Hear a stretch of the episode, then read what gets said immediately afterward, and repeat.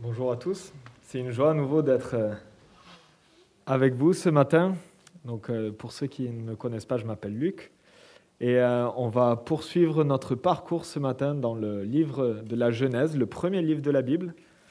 Donc, je vous invite à ouvrir vos Bibles dans Genèse 4.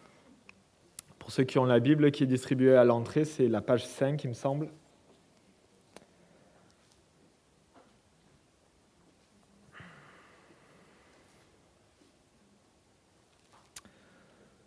Mais avant de lire le texte, je vais, vous poser une question.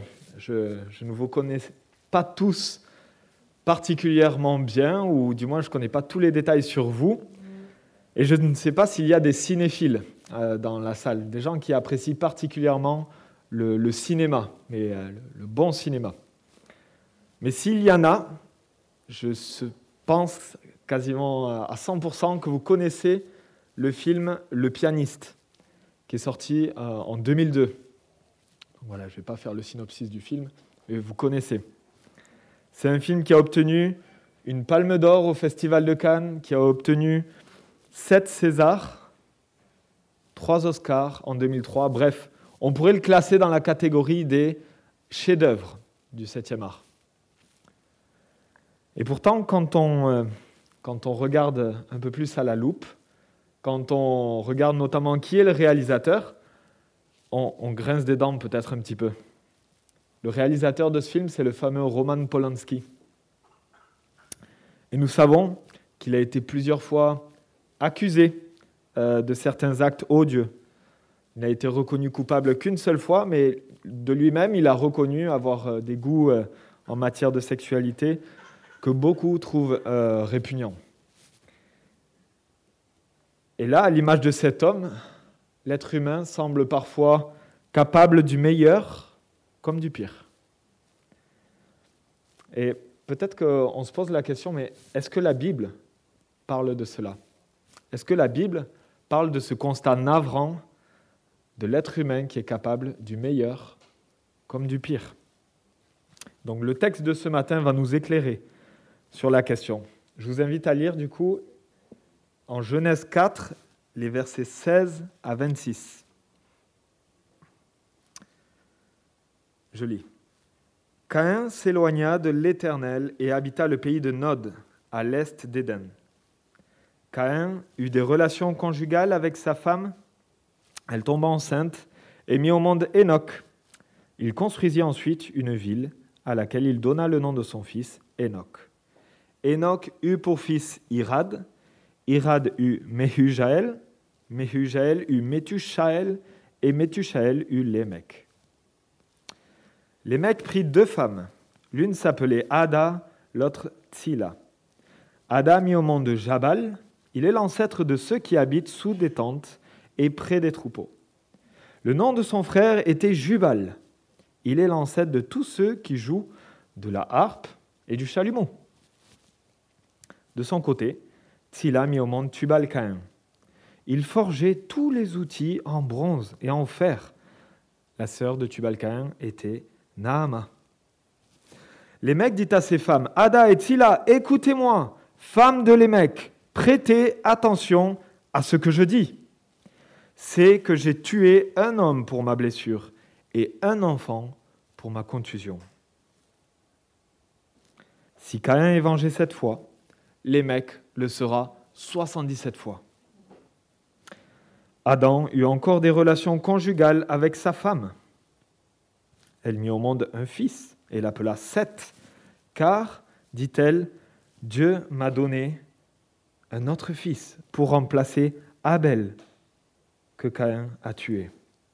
Seth eut lui aussi un fils et il l'appela Enoch. C'est alors que l'on commença à faire appel au nom de l'Éternel. Ici se termine la lecture. On a vu la semaine passée, euh, dans la première partie de ce chapitre, que Caïn a commis une faute grave, terrible, le meurtre de son petit frère. Alors que Dieu au préalable l'avait averti de se repentir de sa colère et de dominer sur son péché, prêt à lui sauter à la gorge tel un lion affamé. Bilan des courses, vous l'avez suivi.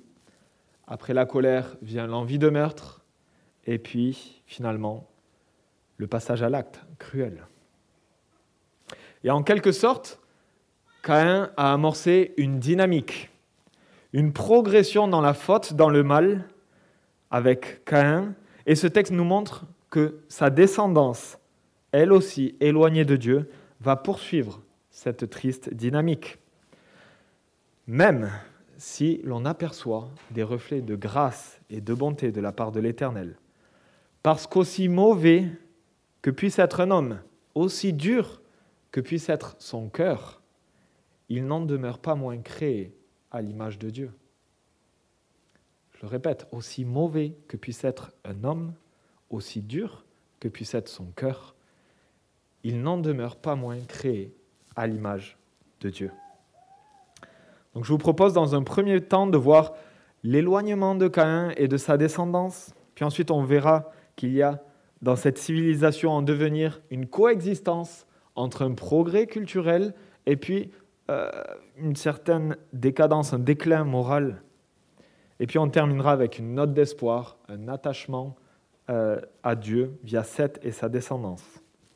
Donc on est éloigné de Dieu des versets 16 à 18, rebelle mais créé à l'image de Dieu, des versets 19 à 24, et on termine avec les deux derniers versets, recherché par le Dieu de grâce. Commençons donc avec la première partie, rebelle, éloigné de Dieu. L'auteur de la Genèse semble mettre l'accent sur un éloignement au verset 16. Vous l'avez remarqué? Conformément à sa condamnation, Cain s'éloigne. Et là, on ne voit aucune tentative de sa part de, de retour ou simplement de regret. Simplement, il accepte de s'éloigner de l'Éternel.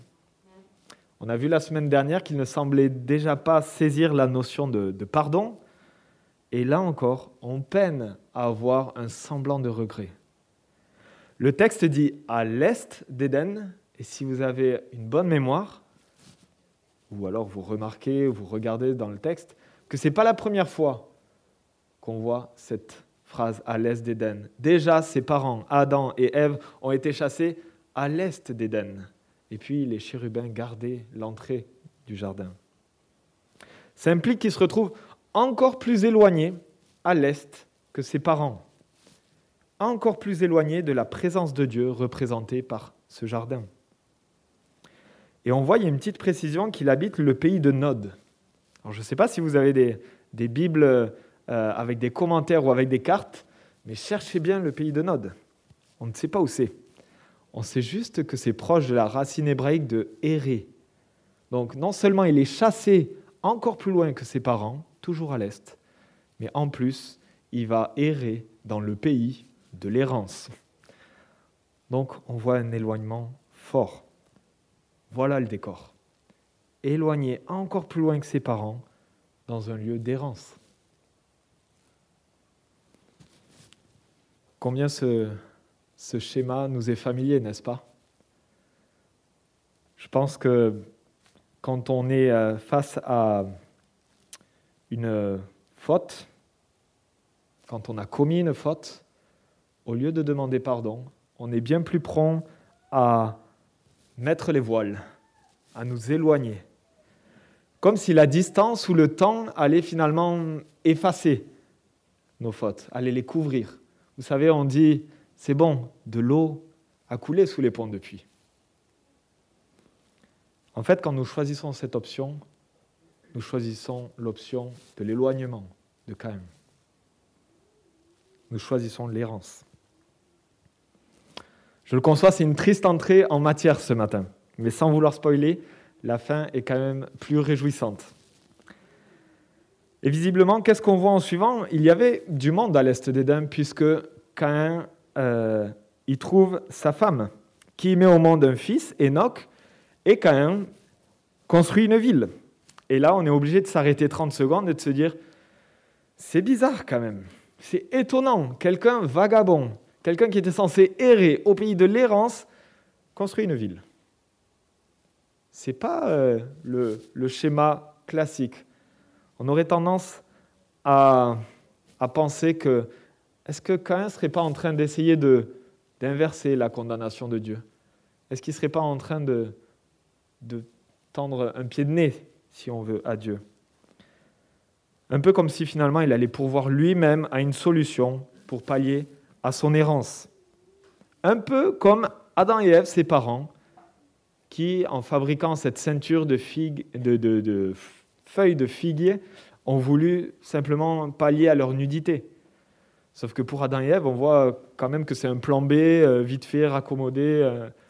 mais là, c'est une ville. C'est pas trop le même, euh, le même projet, la même entreprise. Donc, on peut, peut sentir une pointe d'orgueil, d'arrogance. De plus, il donne le nom de son fils à la ville. Histoire que si on ne sait pas qui l'a fait, on sait que sa descendance, elle ne sera pas errante. C'est mon fils.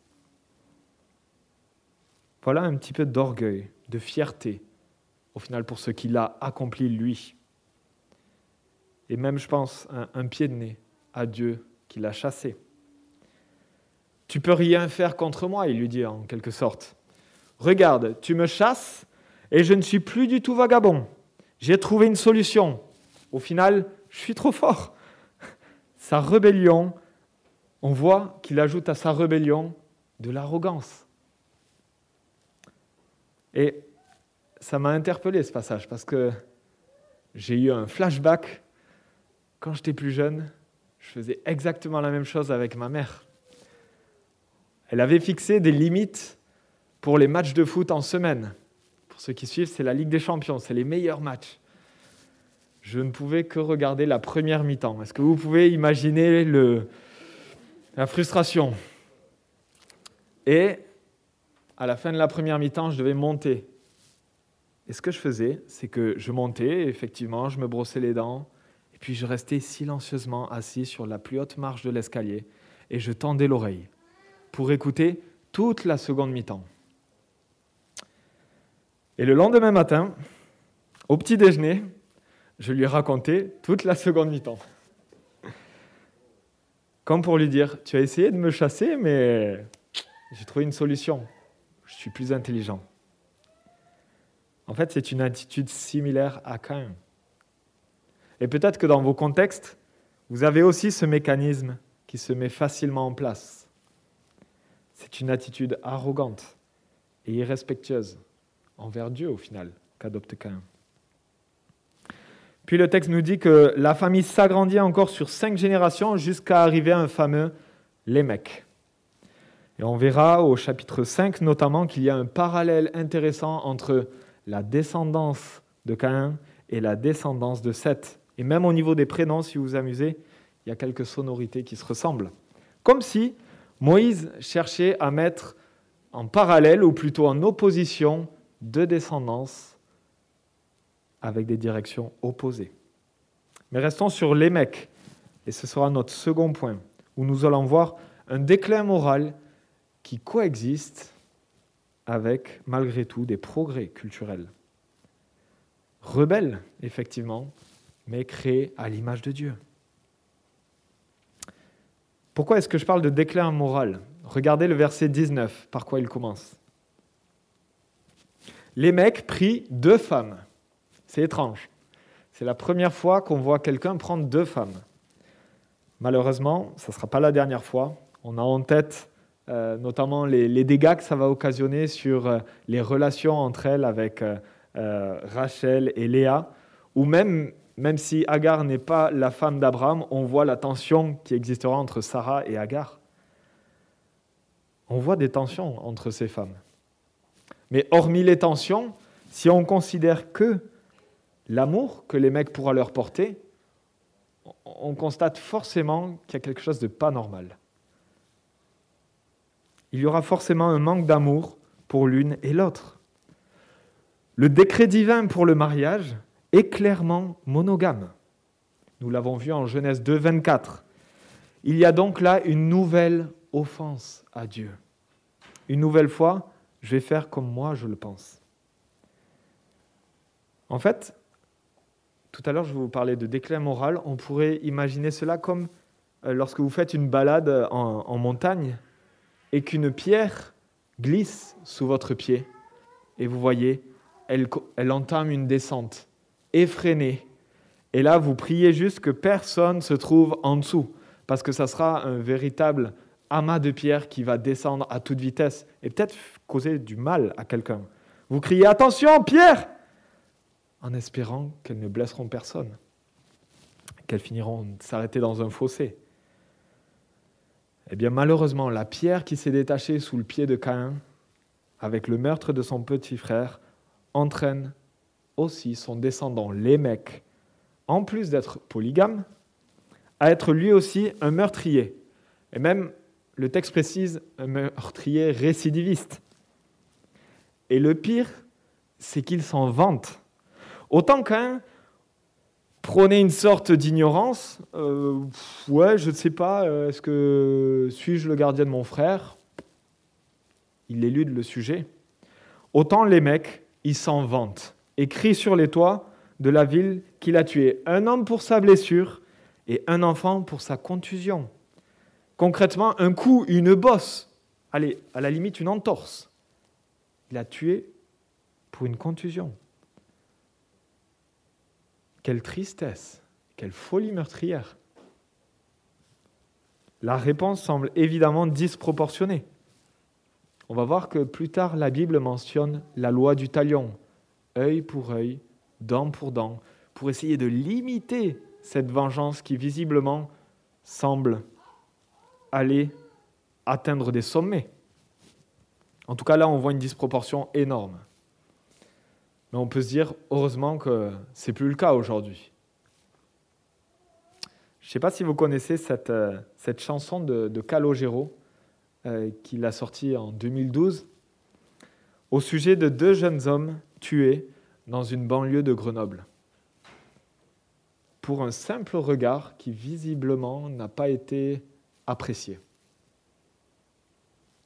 Il souhaite dans sa chanson ne, ne plus jamais revoir ça, et je suis d'accord avec lui.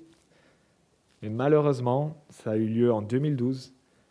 Et j'imagine que depuis, bien d'autres euh, drames comme celui-ci ont eu lieu.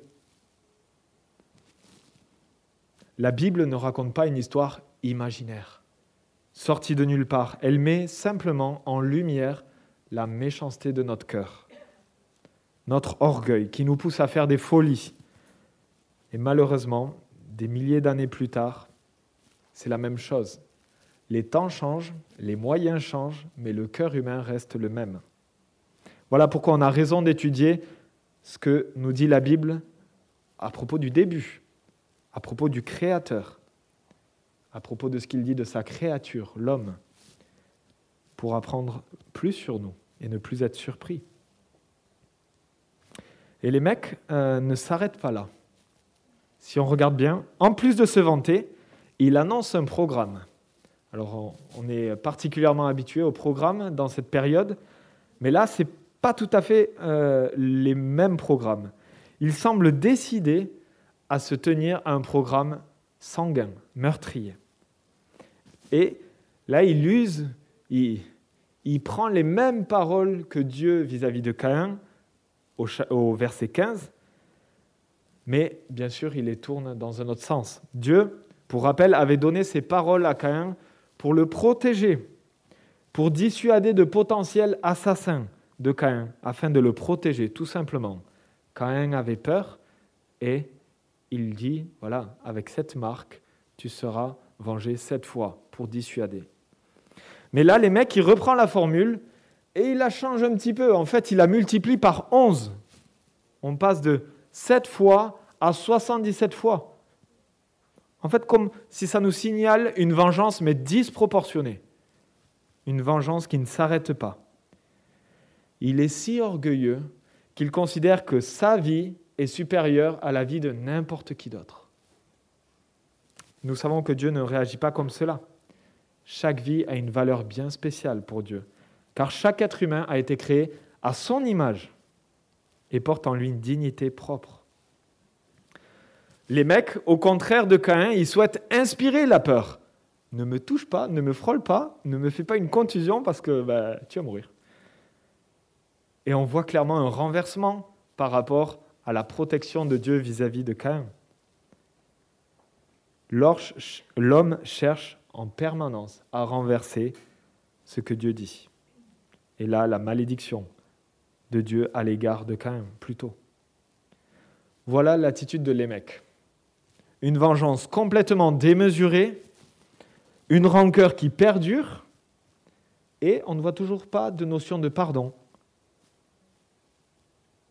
On voit un, éloignement spirituel toujours plus grand.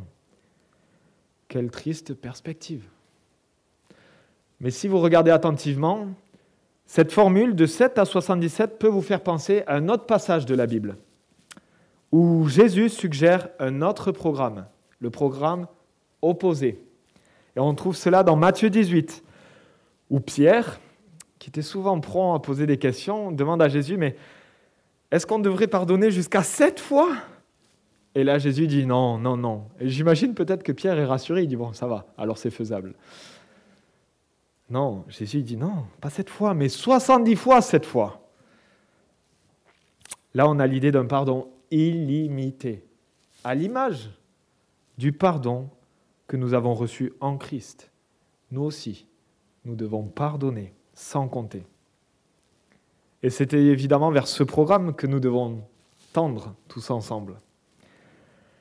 Mais honnêtement, quand je sens de mon cœur combien de fois j'ai été plus prompt à me venger plutôt que pardonner? Peut-être que c'est votre cas à vous aussi ce matin. Nous pouvons en tout cas regarder à ce que Jésus a fait et a enseigné lors de sa venue sur terre et chercher à l'imiter en sachant que son esprit nous assiste au quotidien plutôt qu'imiter les défaillances morales de ceux qui nous ont précédés depuis les mecs, en sortant la phrase que vous avez probablement déjà entendue Ah, mais ça, j'y peux rien, je tiens ça de mon père, c'est plus fort que moi. C'est simple de dire cela. Mais se résigner ne sert à rien. On peut en revanche s'encourager à progresser dans le pardon, en priant pour ceux qui nous offensent, à l'image là encore de Jésus, qui demandera à son Père de pardonner ceux qui sont en train de le crucifier. Mais comme je l'ai dit en introduction, il n'y a pas que du mauvais dans cette civilisation en devenir. On voit que l'homme reste créé à l'image de Dieu. Certes, il y a un déclin moral évident, mais il coexiste aussi avec un essor culturel directement issu de ce que l'on appelle le mandat culturel, donné par Dieu en Genèse 1, au verset 28. Reproduisez-vous, devenez nombreux, remplissez la terre et soumettez-la. Dominez sur les poissons de la mer, sur les oiseaux du ciel et sur tout animal qui se déplace sur la terre. Voilà le principe de base de ce mandat-là. Et qu'est-ce qui participe à cet essor culturel? Déjà, on voit la création d'une ville on se souvient que la raison est probablement mauvaise, mais le principe des villes ne l'est pas. On peut voir notamment à la fin de la Bible la magnifique et glorieuse vision de la ville sainte, la nouvelle Jérusalem, où nous avons une place, les amis, qui descend du ciel. De plus, on voit que dans le fil de la Bible, la ville est le moyen par excellence voulu par Dieu pour propager la bonne nouvelle, que ce soit Jésus ou bien Paul, on voit une stratégie missionnaire d'aller de ville en ville. Les villes sont des carrefours où les gens se mélangent, un carrefour culturel, stratégique pour la mission. Et c'est donc Caïn, étonnamment, qui, qui fonde la première ville répertoriée dans la Genèse. Et nous voyons même éclore des corps de métier avec les enfants de Lémec. Alors peut-être qu'ils ont plus ou moins disparu, mais on trouve les prémices de l'élevage, les précurseurs de l'art musical dont on a pu profiter, et les débuts de l'industrie métallurgique. on pourrait se poser la question, pourquoi c'est important de le noter, Luc? Est-ce que ce n'est pas juste un détail? Croyez-moi, dans les généalogies, on n'a pas souvent ce genre de détails. Donc si l'auteur prend le temps de le préciser, c'est que ça a de l'importance. Il veut nous montrer combien l'homme, aussi mauvais qu'il puisse être, reste un être créé à l'image du Dieu, du Dieu créateur. Et il répond au mandat culturel dont nous avons parlé plus tôt. Ici, on voit qu'il domine les animaux, il devient nombreux, il crée à l'image de celui qui crée, qui a créé toutes choses. Nous pouvons imaginer même la création des instruments. Ici, la harpe et le chalumeau, une sorte de, flûte pour créer de la musique, mais aussi la création de l'industrie avec les premiers forgerons. Cela nous montre que Dieu n'abandonne pas l'homme malgré le mal présent. Il lui donne même le pouvoir de l'imiter. Et cela, les amis, c'est une vraie grâce. Nous pouvons ressembler à notre Père. Dieu nous fait cette grâce. Nous avons été créés à son image et cela impacte notre activité. Que vous ayez une activité manuelle ou intellectuelle ou simplement par votre vie, sans que vous vous en rendiez compte, en faisant ce que vous faites, vous pourrez rendre gloire à Dieu. Et ce qui est beau, c'est qu'en plus cela participe à notre joie. On est fier de ce qu'on réalise en général, parce que c'est bon. Regardez un enfant qui va vous présenter son œuvre, que ce soit un dessin sans dépasser ou en reliant les numéros, ou que ce soit un collier de nouilles, il est fier de ce qu'il a fait et il va le, le crier sur les toits. Même toute la famille sera au courant. Et je me pose la question si nous avons réellement conscience que notre activité nous permet de rendre gloire à Dieu au quotidien et même d'en retirer de la joie. Oui, on peut constater que nous vivons dans un monde malhonnête, violent, triste, mais pas que. On vit aussi dans un monde où l'on développe des capacités pour un tas de choses. Les progrès technologiques, les avancées culturelles, les contenus artistiques en tout genre, la connaissance qui se développe avec les moyens multimédia, les conditions de vie qui sont en général bien plus agréables qu'à l'époque. C'est aussi une réalité. Et ça, on doit s'en réjouir. Dieu l'a voulu pour notre bien. Dieu l'a permis. Nous ne devons pas lutter contre les avancées, les nouveautés technologiques. Au contraire, on devrait les accueillir comme euh, des, grâces, des moyens de rendre gloire à Dieu pour le génie de certains. Certains chrétiens ont choisi de, croire que la technologie et le progrès étaient en soi. Et donc, ils, ils ont cherché à s'en éloigner. Je pense notamment euh, aux Amish. C'est une erreur. Combien la technologie, bien souvent, rend gloire à Dieu et sert le plan de Dieu. Comment ne pas considérer comme la radio comme une opportunité géniale pour annoncer la bonne nouvelle à un plus grand nombre? On peut penser euh, aux campagnes d'évangélisation euh, Billy Graham ou euh, les, les radios qui diffusent l'évangile en permanence. Je sais que l'association Audiovie ou Wycliffe, désolé si je le prononce mal, probablement, utilise en mission des radios avec plusieurs traductions pour annoncer l'évangile à ceux qui se trouvent en face d'eux. Mais c'est génial. Il faudrait euh, peut-être 15 traducteurs pour reproduire ce que fait un petit boîtier. D'autres dans l'histoire ont choisi de croire que la ville et le monde qui y vit sont le lieu par excellence de la prolifération du mal. Donc ils se sont exilés dans les déserts, vivant une vie d'ermite. Là aussi, quel dommage. Moi, j'aime beaucoup la campagne.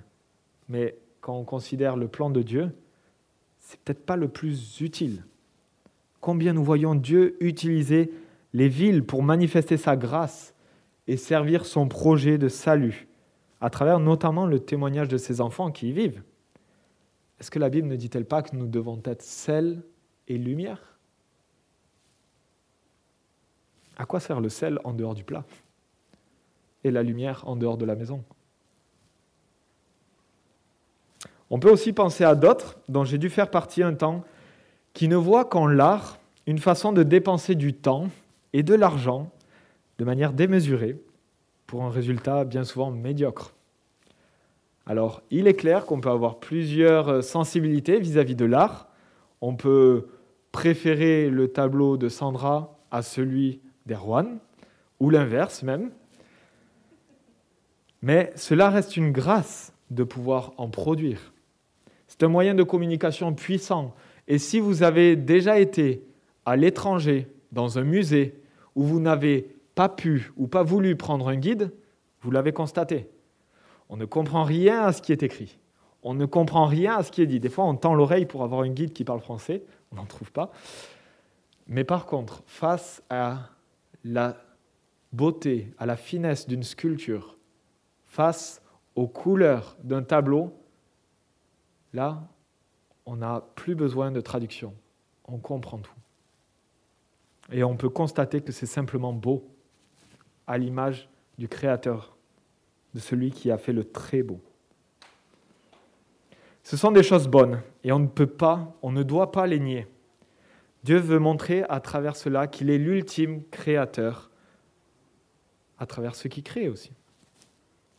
Ainsi, nier qu'il existe des bonnes choses dans nos sociétés revient à nier que celui qui a tout créé ait pu permettre de bonnes choses. Comment peindre, écrire, penser, créer, instruire, chanter ou développer sans que le Créateur de l'univers ne nous le permette? On peut donc se réjouir de ce que Dieu nous permet de faire et nous engager aussi à user de ses capacités qu'il nous donne pour le glorifier lui et pas nous. Je pense à ce verset de 1 Corinthiens 10, 31 qui dit Quoi que vous fassiez, faites tout pour la gloire de Dieu. La signature en bas du tableau, ça devrait être Luc parce que Dieu. Voyez l'idée? Le glorifier lui en premier. Car oui, Dieu donne des capacités, nous permet de progresser, mais nous restons entièrement responsables de ce que nous faisons. Et là, on retrouve une tension entre la souveraineté de Dieu et notre responsabilité. Par exemple, pour ceux qui ont développé euh, le nucléaire, certainement, euh, plusieurs d'entre eux ont pu choisir de l'utiliser pour créer de l'énergie, pour avoir de la lumière, du chauffage pour des villes entières. Puis d'autres, avec d'autres intentions, ont pu se dire, eh, ça peut aussi raser une ville. On est responsable de cela. Et on peut constater qu'on se retrouve toujours dans la même situation que la descendance de Caïn. Le monde dans lequel on vit est éloigné de Dieu, encore plus à l'est d'Éden. Et malgré cet éloignement de plus en plus irréversible, il reste un espoir. Dieu reste souverain. Et ça, c'est le ouf que j'évoquais au début. Il a décidé de mener son plan de salut de Genèse 3.15 à terme. Et c'est notre dernier point où nous voyons la grâce de Dieu en action. Nous sommes recherchés par Dieu.